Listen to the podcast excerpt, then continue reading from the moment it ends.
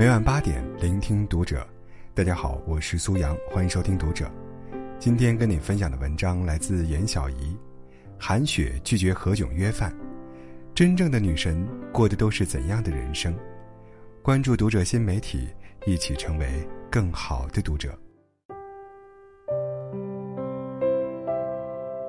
前段时间看综艺，何炅请韩雪来口红王子做嘉宾，两个人算是老相识了。聊起之前一起录节目，何炅约韩雪录完之后一起吃个饭，韩雪拒绝了，说是要回家写作业。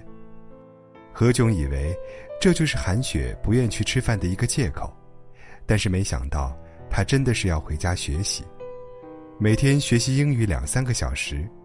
韩雪坚持这个习惯已经有四年了，不需要人监督提醒，这是她自己给自己定下的规矩。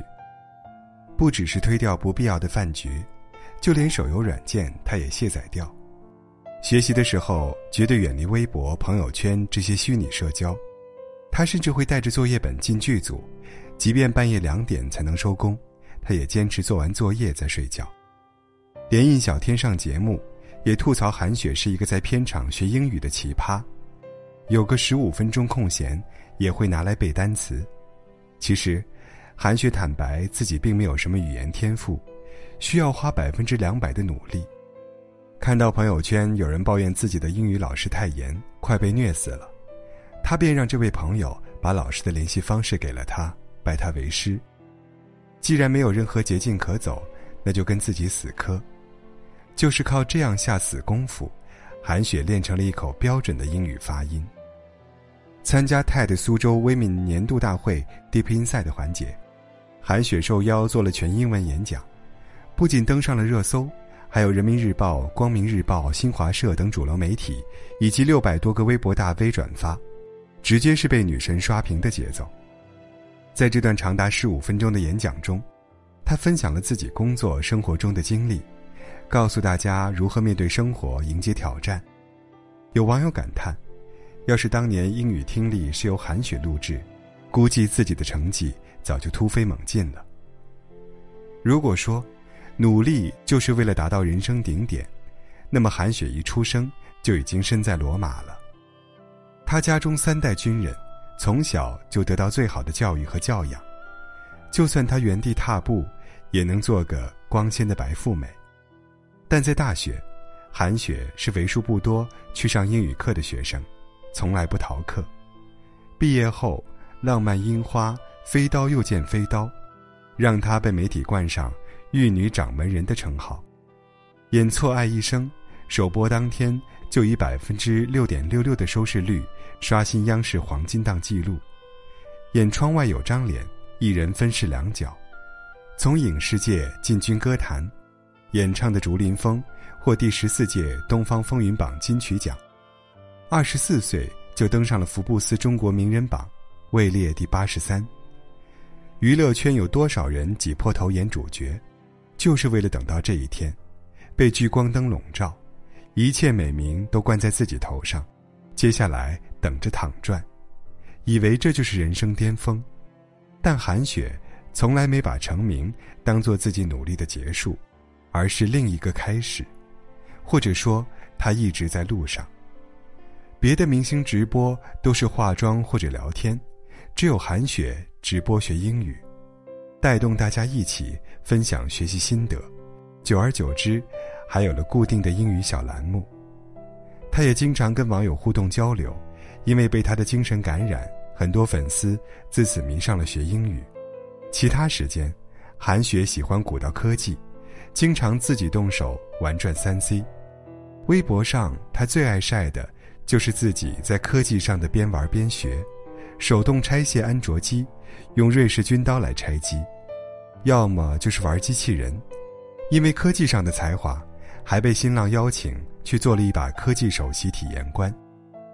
如果说成功就是成才成事，那么韩雪早已达到了许多普通人的顶点。但学习对他来说，不是达到目的的途径，而是长年累月的习惯，保持精进就是他的生活方式。我们从小就被教育，努力就会成功，可目标达成之后该怎么办？没有人告诉我们。或许你刚刚参加完高考，十几年的寒窗苦读，终于一朝提名，你似乎觉得，进了大学只需要随便修满学分，以前那种好学求知的劲头，只在期末考试的几天用上。或许你潜心耕耘了好几年，终于考上了注册会计师、律师，把证书挂在事务所。一年就能躺赚好几万，你似乎觉得这几年的努力没白费，人生终于熬出了头。又或许，你考上硕士博士，终于挤进了心仪的大公司，一年后顺利升职加薪，只需要动动手指、动动嘴皮，也能衣食无忧。你似乎觉得，接下来只要混好人脉关系，业绩方面吃老本就行。我们总是把人生当做一场球赛，在赛点到来前，拼尽全力夺下盛世，赛点一过，便以为能高枕无忧，坐等大满贯。可后来居上的人会悄悄拿走我们的奖杯。其实人生更像在登山，翻过一个山头，还有下一个，山的那边还是山，永远有更高更远的地方等着你去攀登。有格局的女人。从来不会在登上一个小顶峰后，就躺在功劳簿上睡大觉。从九岁开始，艾玛沃森就成了一个童星。《哈利波特》拍了十年，她饰演的赫敏越长越美，名气也越来越大。十五岁，艾玛就成为最年轻的少女时尚杂志封面人物，有了巴宝莉、兰蔻等品牌的代言。她的电影在世界各地。总共获得五十四亿美元的收入，被吉尼斯世界纪录提名为十年中收入最高的女演员。英国哈利王子还曾追求艾玛，但他拒绝道：“不是只有嫁给王子才能成为公主。”年轻的艾玛沃森实实在在演绎了什么叫老天爷赏饭吃，但他说：“我是有足够的钱让自己下辈子不用工作了，但我不想这样。”学习使我更有动力。二零零六年六月，艾玛在 GCSE 考试中，十项科目获得了八个 A 加和两个 A 的优异成绩。剑桥、牛津、布朗三所世界级名校，通通向他抛出橄榄枝。从布朗大学毕业后，他又获聘为牛津大学的访问学者。我们每个人，都只是浩瀚宇宙中的一颗星。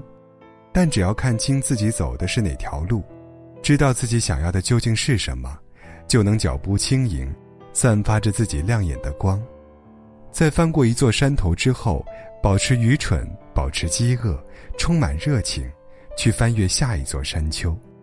在那时，你将不再只是公主，而是一个女神。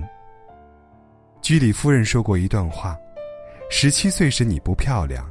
可以怪罪于母亲没有遗传好的容貌，但是三十岁了依然不漂亮，就只能责怪自己，因为在那么漫长的日子里，你没有往生命里注入新的东西。有人说，女人努力就是为了得到更好的人生，而我们大多数，不都是在热血沸腾和得过且过之间徘徊吗？刚减下两斤，就恨不得呼朋唤友喊上闺蜜。大吃一顿，好好犒劳自己。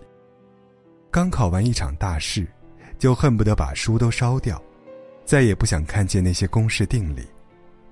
我们都把人生当作趟过大坑的长路，却忘了，它其实是向上爬的阶梯，继续攀登，才是成长的意义。